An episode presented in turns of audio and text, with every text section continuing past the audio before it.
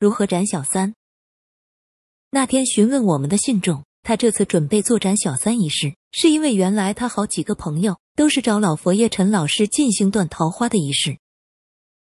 通常来来往往的信众想要断桃花，不外乎想要复合爱情。目前陈老师经手断桃花案例里头，最常见的外遇对象是公司同事、主管下属，或者是同学会遇到的老情人，这三种种类最多。协助让第三者主动离开，而通常我们都会了解很详细之后，才会选择能不能斩掉小三或者是另一半的桃花。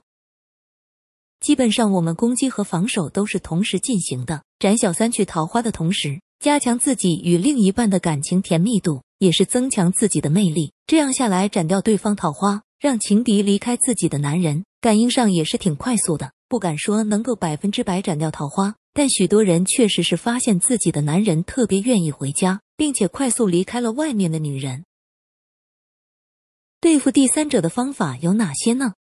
婚姻出现第三者，目前最有效对付的方法大概有几种。通常斩桃花断情一事，化孽缘天福宝，通常断桃花食物处理最难的。